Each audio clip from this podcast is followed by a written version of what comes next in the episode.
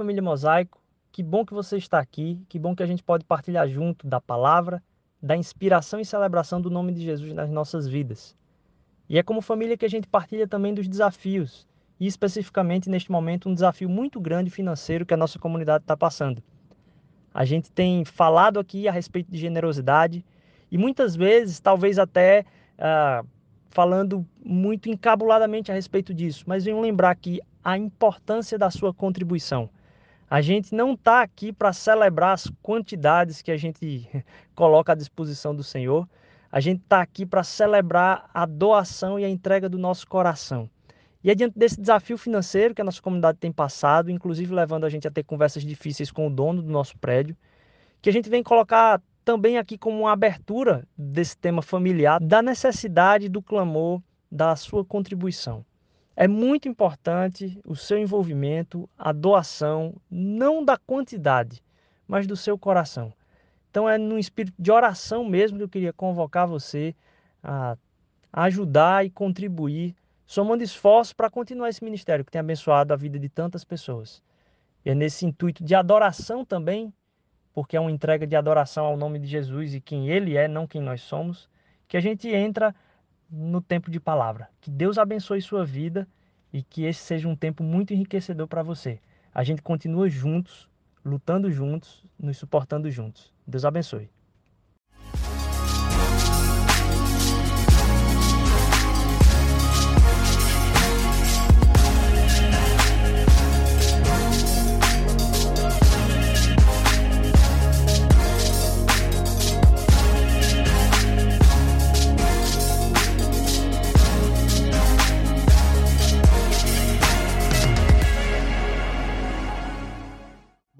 Mosaico. Tudo bem com vocês?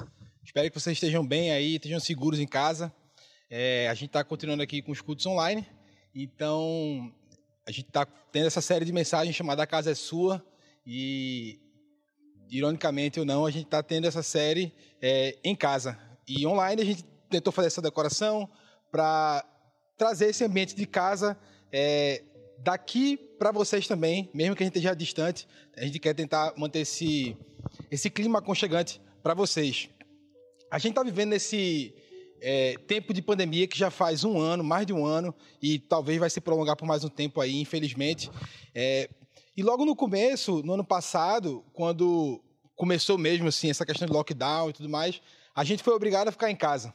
É, então, inevitavelmente, a gente foi obrigado a olhar para nossa casa e reparar mais coisas nela, porque a nossa casa acabou sendo o lugar onde a gente fazia tudo. Então, a nossa casa deixou de ser um lugar somente de descanso, onde a gente chega no final do dia e pode descansar e se preparar para o dia seguinte.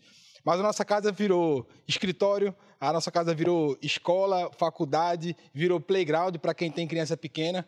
Então, esse ambiente, que era um ambiente de somente de convivência, passou a ser um ambiente de muitas outras coisas e obrigou também a, a, a gente a, a, repensar o nosso espaço, repensar como deixar aquele espaço bonito e funcional para que a gente não endoidasse, né? Se tudo que a gente tem é a nossa casa, então a gente precisa cuidar dela.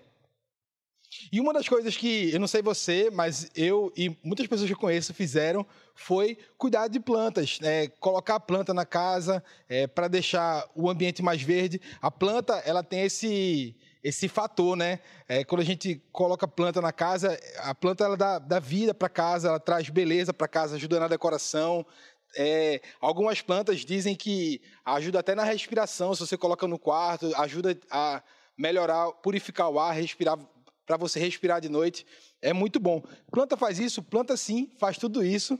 E mas além de tudo, planta também é terapêutico, né? Cuidar de plantas é, é, é terapêutico.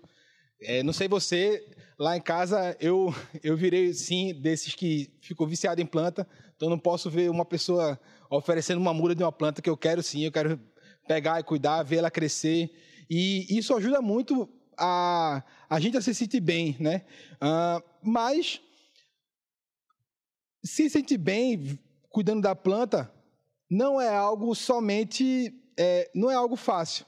Porque gera trabalho, exige que a gente se dedique, exige que a gente dedique tempo, é, esforço, atenção, concentração, comprar material, é, estudar um pouquinho, entender um pouquinho como é que funciona, para que a gente saiba cuidar das plantas, porque tem planta que precisa de mais água, planta que precisa de menos água, planta que você tem que regar todo dia, planta que tem que ser a cada 15 dias, enfim, é todo um universo que a gente vai descobrindo aos pouquinhos. Então, ao mesmo tempo que é, assim como a gente cuida das plantas ou cuida da nossa casa, ao mesmo tempo que a gente quer ver as plantas crescendo ou a casa bonita, é, também isso não acontece por conta própria, não acontece sozinho. A gente precisa se esforçar, a gente precisa se debruçar sobre esse, sobre esse tema e fazer isso acontecer. Então fica nesse mix de prazer e de, de preocupação também, de cuidado, para que se a gente quer ver a casa bonita, a casa bem cuidada, a casa é, harmoniosa, funcional e as plantas crescendo bem, a gente precisa cuidar delas e, e dedicar tempo a elas. E é sobre isso que a gente queria, que eu queria falar hoje com vocês, sobre aprender a trabalhar e enxergar prazer e alegria naquilo que a gente se dedica. E eu queria ler com vocês hoje Jeremias 29, versículo 11. É um texto bem conhecido, para muitos de vocês, então a gente vai se debruçar sobre ele, sobre os versículos antes, e eu queria que a gente lesse. Estou dando esse tempo aí para você abrir a Bíblia e você deixa aberta, inclusive, porque a gente vai ler alguns versículos aí que estão por aí por perto. Então, Jeremias 29, versículo 11. Mas antes eu queria orar.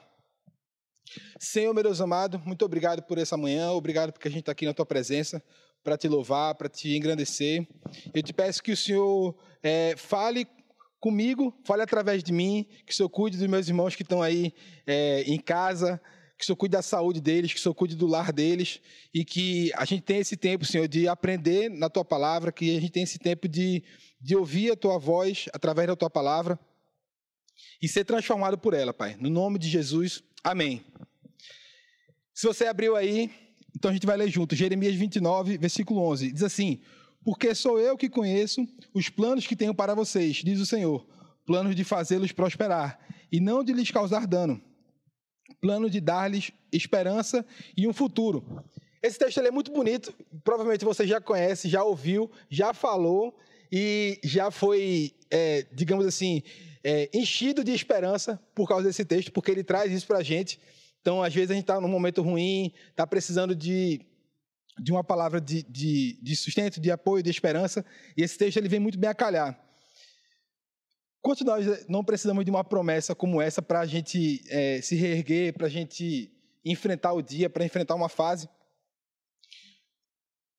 Porque, de fato, a única coisa que sustenta a gente é a esperança que Deus é, é a esperança que Deus traz para a gente. Então, se a gente crê em Deus, a gente tem que ter esperança. Não tem meio termo. Ou a gente crê na esperança que Deus é e a gente segue em frente, ou a gente cai no desespero e fica travado na vida e, e não sai do canto. Por outro lado, a gente tem a mania de dizer se Deus quiser. O se Deus quiser é algo que está no nosso. É, é, um, é, um, é um dito popular que a gente tem para falar sobre muitas coisas, mas que, de uma certa forma, ele tira um pouco a responsabilidade da gente sobre as coisas e joga inteiramente para Deus. É como se a gente dissesse assim: é, isso não é minha responsabilidade, então se Deus quiser, vai acontecer. É muito comum que a gente diga o se Deus quiser, eu mesmo falo bastante, mas também tem esse perigo da gente tirar a nossa responsabilidade sobre algo. Então é como quando a gente fala às vezes, se Deus quiser, você vai passar no vestibular, se Deus quiser, você vai conseguir aquele emprego, se Deus quiser, você vai conseguir pagar essa conta. Ou se Deus quiser, a gente vai conseguir vir para a igreja e servir na igreja e se converter. E se você perguntar para Deus, Deus quer tudo isso. Deus quer que você venha para a igreja, Deus quer que você tenha uma conversão, obviamente. Mas quando a gente às vezes joga isso só para o se Deus quiser, é como se a gente tirasse o nosso da reta e deixasse toda a responsabilidade na mão de Deus e não entendesse que a gente tem parte de responsabilidade em trabalhar para que as coisas aconteçam. E a consequência disso é que a gente acabe ficando meio passivo quanto ao futuro da gente. A gente às vezes tem, quando a gente fica nessa atitude muito do se Deus quiser, a gente às vezes acaba tendo uma atitude muito passiva quanto ao nosso futuro. Quando Deus chamou a gente para ter uma atitude ativa em relação ao nosso, ao nosso futuro, uma postura ativa com relação ao nosso futuro.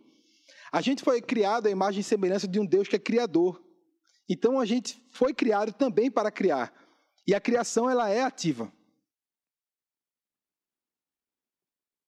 Não é interessante que quando a gente conversa com crianças, quem, se você é, é pai ou mãe ou tio, se você tem criança é, na sua convivência, quando você pergunta sobre o que a criança quer ser quando ela crescer, ela nunca vai dizer algo pequeno. Ela sempre vai querer dizer algo grandioso que ela quer ser quando crescer. Ela sempre vai querer ser, sei lá, um jogador de futebol, ou um astronauta, ou um bombeiro. Hoje em dia, a criança vai, ser, vai querer ser um youtuber. Mas você nunca ouviu nenhuma criança dizer que vai.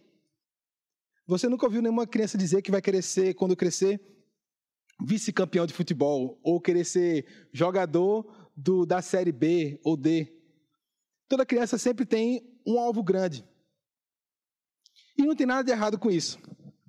É natural que, como ser humano, a gente queira algo maior. É natural que, como ser humano, a gente é, busque o melhor, busque excelência. E está tudo certo com isso.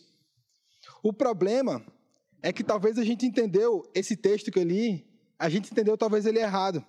E a gente acha que essa passagem que o texto está falando sobre um futuro de esperança e, e os sonhos que Deus tem para a gente são sobre a nossa prosperidade, só sobre, o, só, só sobre o nosso sucesso. Então eu vou ler de novo e eu vou convidar você a gente a ter uma, uma nova compreensão sobre esse texto e enxergar ele sobre outra ótica. Jeremias 29, 11 diz assim: Porque sou eu que conheço os planos que tenho para vocês, diz o Senhor, planos de fazê-los prosperar e não de lhes causar danos, plano de dar-lhes esperança e um futuro. O contexto dessa promessa, em que Deus está falando isso para o povo de Israel, é que Israel estava sendo mantido em cativeiro na Babilônia. Olha que coisa. Então, imagina que você está preso na Babilônia, você está sendo, você, sua família, sua cidade, seu povo, está preso em cativeiro, e Deus está dizendo: Eu sei os planos que eu tenho para vocês são planos de paz, não de mal, para dar um futuro e esperança. Esse povo aparentemente não tinha motivo para ter esperança. E ainda assim, Deus estava dizendo: tenham esperança, eu tenho esperança por vocês. Eles podiam estar cheios de desespero, na verdade, sem enxergar um futuro melhor. E Deus estava dando para eles um vislumbre, lembrando a eles o motivo da esperança. O fato é que Deus não colocou eles ali por acidente. Deus colocou eles ali por intenção, para ensinar algo, para o povo na época e para a gente hoje. É como se Deus estivesse dizendo: eu, fui eu que tirei vocês de Jerusalém e fui eu que coloquei na Babilônia, porque a vida de vocês é muito maior do que somente vocês. E essa promessa que eu estou dando para vocês é muito maior do que somente para vocês. E é aqui que está a estratégia. É aqui que está o pulo do gato, digamos assim. Você quer saber como ter um futuro de esperança? Você quer saber qual é a prosperidade que Deus preparou para você, para a gente. Então, convido você a ler os versículos antes. Jeremias 29, no versículo 5, Deus começa a dar mandamentos para o povo sobre como ele quer que o povo haja naquele momento, no cativeiro da Babilônia. E no versículo 5 ele diz assim: Construam casas e habitem nelas, plantem jardins e comam dos seus frutos. Queria dar uma pausa. A gente está falando sobre a série de mensagens a casa é sua e essa série tem tudo a ver com a sua casa, com a sua vida, com a sua família, mas também tem a ver com a forma como a gente encara a igreja e o serviço na igreja.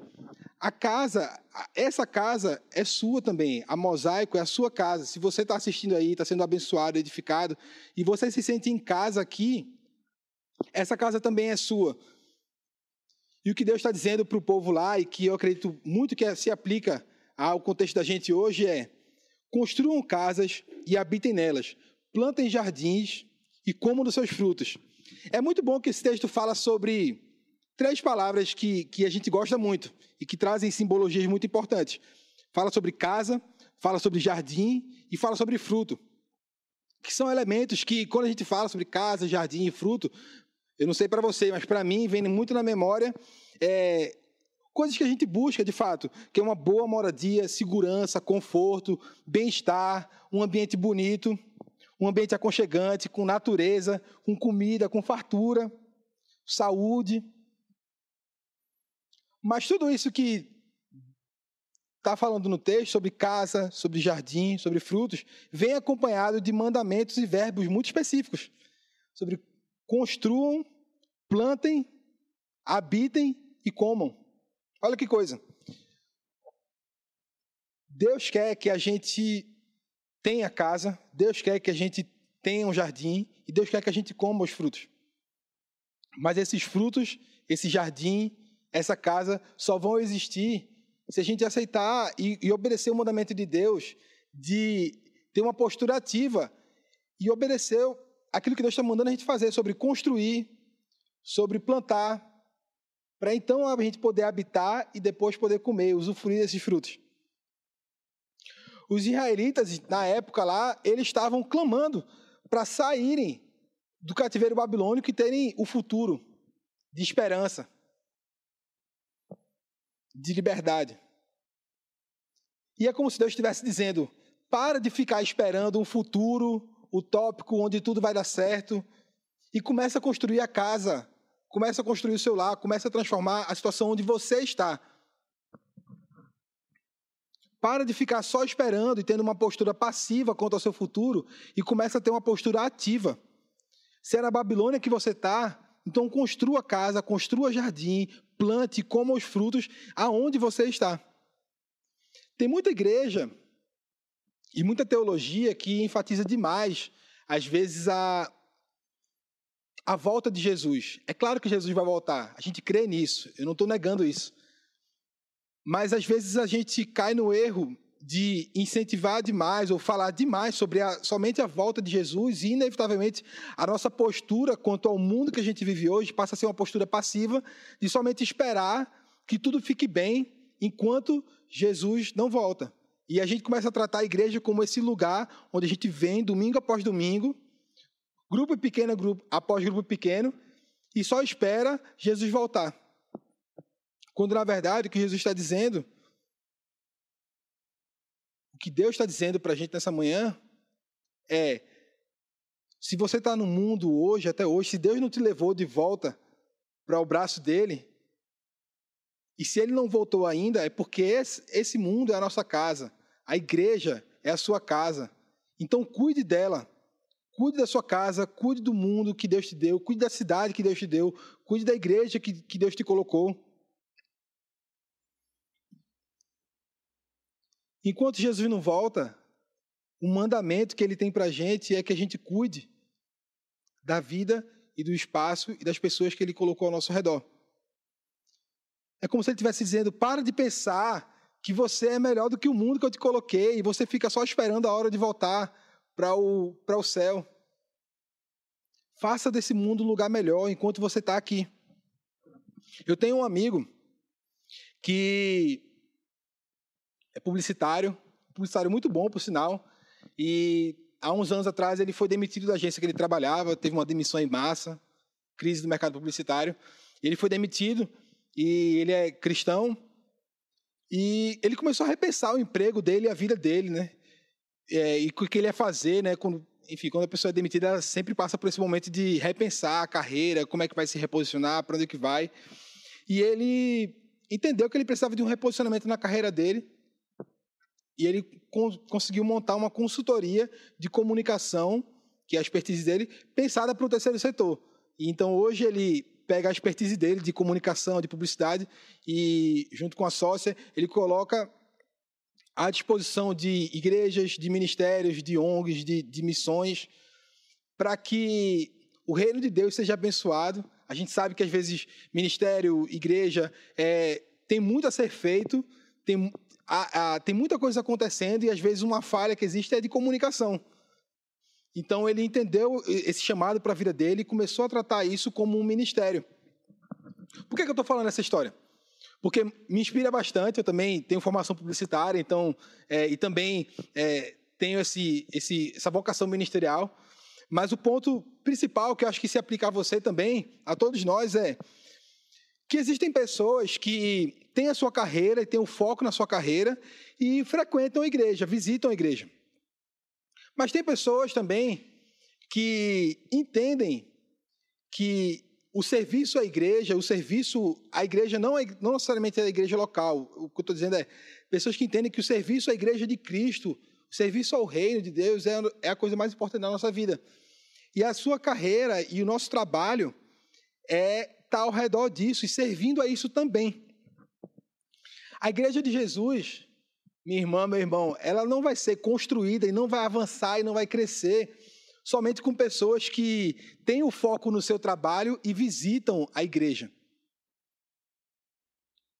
A igreja de Jesus ela vai ser construída e vai avançar, e vai crescer, e vai se estruturar, e o reino de Deus vai avançar com pessoas que entendem que a vocação principal é cuidar de pessoas, é ser testemunha de Jesus para outras pessoas e colocam as suas carreiras, o seu trabalho, a sua expertise, a sua experiência a serviço disso. Percebe a diferença? Então Deus está chamando a gente para se comprometer em construir um futuro de esperança. Deus está chamando a gente nessa manhã e constantemente, ao longo da Bíblia inteira, Deus chama a gente a construir um testemunho de esperança claro. E a igreja é um lugar onde isso acontece. A nossa responsabilidade é construir uma igreja melhor, um bairro melhor, uma cidade melhor, uma família melhor, um país melhor. E olha só, caso não tenha sido claro, caso Deus não tenha sido claro até agora, no versículo 7, Jeremias 29, versículo 7, ele deixa claro com todas as letras. Ele fala assim: Busquem a prosperidade da cidade para a qual eu deportei vocês, e orem ao Senhor em favor dela, porque a prosperidade de vocês depende da prosperidade dela. Vamos lembrar, a gente está falando aqui, Deus está falando aqui para o povo de Israel que estava preso em cativeiro na Babilônia. E é isso que Deus está falando para o povo de Israel naquele momento, quando estavam sendo escravos na Babilônia. Vou, vou até ler de novo. Busquem a prosperidade da cidade para a qual eu deportei vocês. E orem ao Senhor em favor da Babilônia, porque a prosperidade de vocês depende da prosperidade da Babilônia. Então, talvez a gente se pergunte como é que funciona a bênção de Deus. A gente fala muito sobre Deus te abençoe, Deus te abençoe e tal. Mas como é que funciona a bênção de Deus? Deus opera milagre? Opera. Deus faz coisas sobrenaturais? Faz. Outro dia eu posso contar várias histórias sobre o que Deus fez na minha vida. Mas uma das principais formas como, como Deus opera milagres e abençoa as pessoas é quando as pessoas se comprometem a abençoar a cidade e fazer a, a cidade prosperar. E a prosperidade pessoal, minha e sua, vai junto.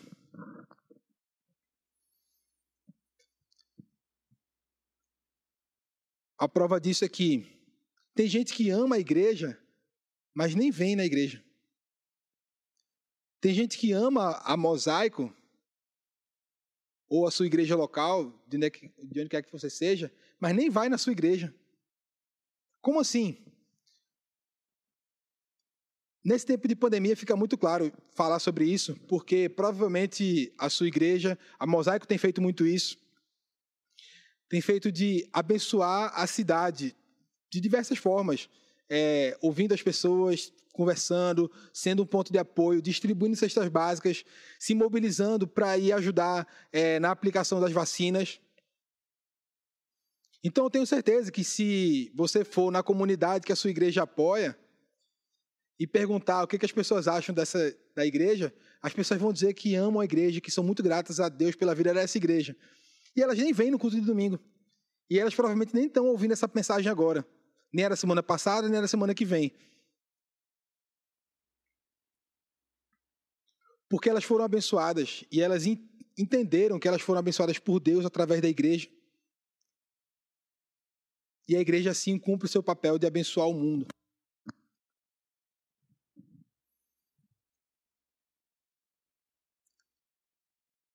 Tem gente que vai para o seu grupo pequeno, tem gente que vai para vai a igreja e acha maravilhoso que o seu grupo pequeno seja pequeno, porque é com aquela galera que você conhece, é o seu pessoal que é amigo, que já é próximo, já é próximo, já tem uma intimidade, já tem uma abertura para você conseguir abrir o coração.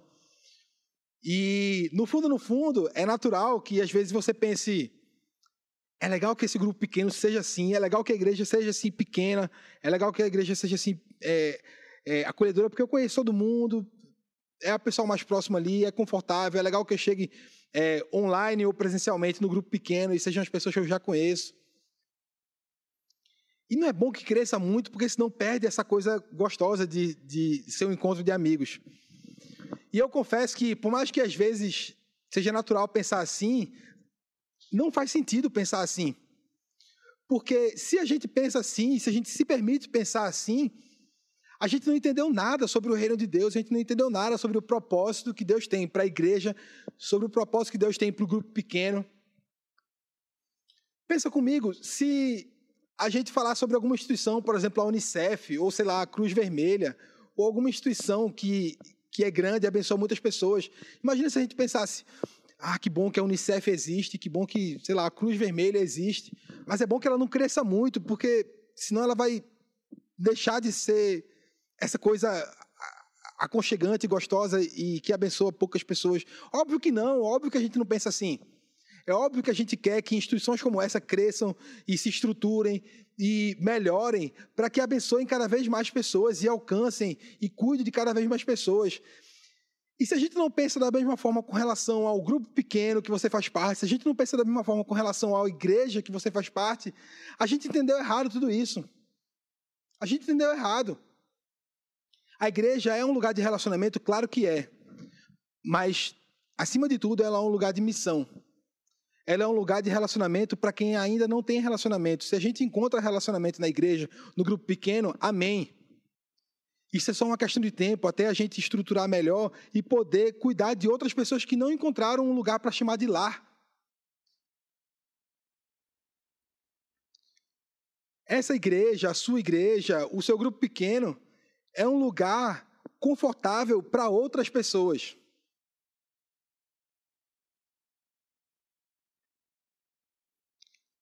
A gente precisa entender, minha irmã, meu irmão, que a igreja é um presente para o mundo.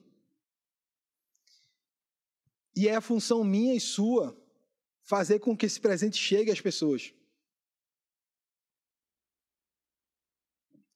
Deus quer dar para a gente, como a gente leu no começo do texto, Deus quer dar para a gente uma casa, um jardim que dê frutos. Mas para isso a gente precisa construir, para isso a gente precisa plantar, para isso a gente precisa tornar esse ambiente favorável, para então a gente poder comer os frutos, para então a gente poder é, usufruir da bênção que a gente tem construído.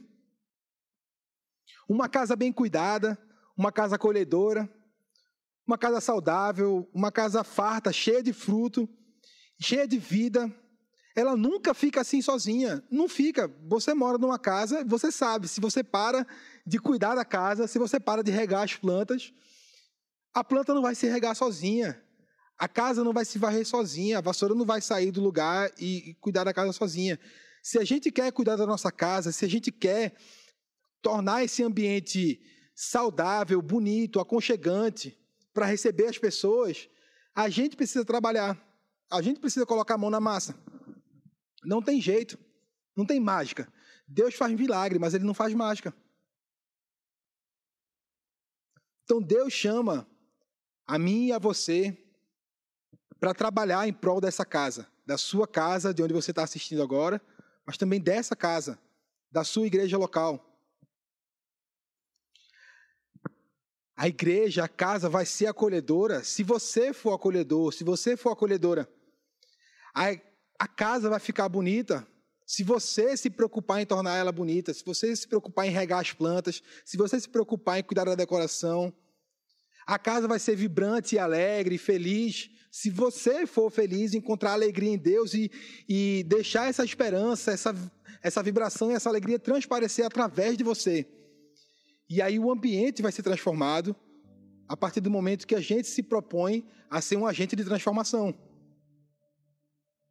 E aí, quando, quando tudo isso acontece, quando todo esse mandamento vem de Deus, de construir a casa, de cuidar da planta, de plantar o jardim, comer os frutos, de orar pela prosperidade da cidade, por mais que a cidade esteja escravizando você. E a gente vive num tempo muito complicado, onde faz sentido, a gente vive num, num momento difícil do nosso país, em diversos aspectos. É fácil trazer para a nossa realidade, infelizmente, é fácil trazer para a nossa realidade a dificuldade que a gente está vivendo. E quando a gente entende o nosso papel nisso tudo, de responsabilidade, de trabalho, de uma esperança ativa, Deus vem e diz: Assim diz o Senhor, quando se completarem os 70 anos da Babilônia, e eu cumprirei a minha promessa em favor de vocês, de trazê-los de volta para este lugar, porque sou eu que conheço os planos que tenho para vocês, diz o Senhor: planos de fazê-los prosperar e de não lhes causar dano, planos de dar um futuro e esperança. Deus está chamando a mim e a você para sermos agentes dessa esperança. Ele tem um futuro de esperança, ele prometeu, está prometido, está na palavra dele. Vai se cumprir, é isso. A palavra de Deus não muda, não falha, não retrocede. Mas ele também deixa muito claro que eu e você temos um, um papel ativo no cumprimento dessa promessa. Nós somos o povo da esperança. Nós somos o povo que é testemunha viva disso que a gente lê. Se isso não for uma realidade na nossa vida, a ponto da gente sair do nosso lugar e servir a igreja, servir a cidade, servir a nossa casa, se importar, cuidar, regar as plantas, se a gente não for o primeiro a tomar essa atitude, essa promessa vai ser sempre uma promessa para um futuro que nunca chega. Mas Deus chamou a gente para um futuro que vai chegar. E a gente tem uma responsabilidade de ser testemunhas da esperança que Deus é. Deus conta com você, com a sua família, com a sua experiência de vida, com seus recursos, com a sua casa, para colocar tudo isso a serviço do reino dele. O seu tempo, seu esforço, a sua experiência, a sua capacidade de se relacionar, o amor que você tem, tudo isso a gente coloca a serviço de Deus, do reino dele. E então as pessoas vão enxergando a esperança que Deus é através da nossa vida do nosso serviço e do cuidado que a gente tem com aquilo que Deus deu para a gente. Queria orar nesse momento. Queria que você orasse também, fechasse seus olhos aí na sua casa. Deus, obrigado por essa manhã. Obrigado porque a gente está aqui na tua presença, Senhor. Mesmo online, mesmo à distância. Eu te agradeço, Senhor, porque a gente tem a oportunidade através da tecnologia, dos recursos, da iluminação, da internet, da gente estar tá junto. Eu te agradeço por isso, Pai. Eu te peço, Senhor, de todo o coração, que essa palavra ela não seja simplesmente uma palavra que a gente ouve e diz amém, glória a Deus, e que a gente comenta no chat e diz amém, que bênção. Mas que acima disso, Pai, seja uma mensagem que cava fundo no nosso coração, na nossa mente, e faz a gente se levantar e tomar uma atitude, Pai. A tua palavra não é uma teoria. A tua palavra, Senhor, ela não é um conceito legal. A tua palavra é viva. A tua palavra é vida. E ela precisa ser vida na gente. Hoje, agora, amanhã, quando a gente levantar, for para o trabalho, tiver que cuidar da casa, tiver que cuidar da igreja, eu te peço, Deus, que o Senhor nos ajude, Senhor, a entender, Pai, que a alegria que a gente quer sentir em casa o conforto que a gente quer sentir em casa, ele vai existir se a gente trabalhar por ele, se a gente regar as plantas. No nome de Jesus, cuida da nossa vida, renova nossas forças, renova nossa energia, renova nossas motivações, para que a gente encontre alegria em te servir. E não perca tempo em fazer isso. No nome de Jesus, amém. Amém.